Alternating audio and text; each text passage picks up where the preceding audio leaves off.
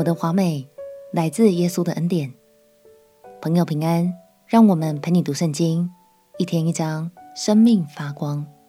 今天来读撒迦利亚书第三章。这一章，上帝要透过约书亚的经历，来预表弥赛亚的救恩。这位约书亚在以斯拉记中被称为耶书亚。他在犹大百姓被掳归回之后，担任大祭司。和约书亚记里的那位不是同一个人哦。在这个意象中，大祭司约书亚将代表一切犯罪的百姓，站在法庭上接受审判。到底最终审判的结果会是如何呢？让我们起来读撒迦利亚书第三章。撒迦利亚书第三章，天使又指给我看。大祭司约书亚站在耶和华的使者面前，撒旦也站在约书亚的右边，与他作对。耶和华向撒旦说：“撒旦啊，耶和华责备你，就是拣选耶路撒冷的耶和华责备你，这不是从火中抽出来的一根柴吗？”约书亚穿着污秽的衣服站在使者面前，使者吩咐站在面前的说。你们要脱去他污秽的衣服，又对约书亚说：“我使你脱离罪孽，要给你穿上华美的衣服。”我说：“要将洁净的冠冕戴在他头上。”他们就把洁净的冠冕戴在他头上，给他穿上华美的衣服。耶和华的使者在旁边站立。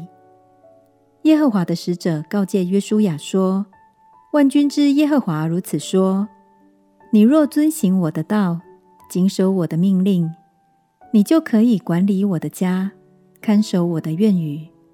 我也要使你在这些站立的人中间来往。大祭司约书亚，你和坐在你面前的同伴都当听，他们是做预兆的。我必使我仆人大卫的苗裔发出。看哪，我在约书亚面前所立的石头。在一块石头上有七眼。万军之耶和华说：“我要亲自雕刻这石头，并要在一日之间除掉这地的罪孽。当那日，你们各人要请邻舍坐在葡萄树和无花果树下。”这是万军之耶和华说的。在异象中，天使吩咐站在面前的说。你们要脱去他污秽的衣服，又对约书亚说：“我使你脱离罪孽，要给你穿上华美的衣服。”亲爱的朋友，就像约书亚一样，你无法凭自己的力量脱离罪和撒旦的指控，但你的身旁有耶稣，他的救恩，他的大能，要为你脱去污秽，换上华美的衣裳。今天就让我们一起。来向耶稣献上最高的赞美吧！这世界没有任何的爱可以超越他为我们所做的一切。我们且祷告：亲爱的主耶稣，我赞美你是充满恩典的拯救者，也感谢你无条件的爱。我要一生赞美你。祷告奉耶稣基督的圣名祈求，阿门。祝福你在神的话语中天天活出美好。陪你读圣经，我们明天见。耶稣爱你，我也爱你。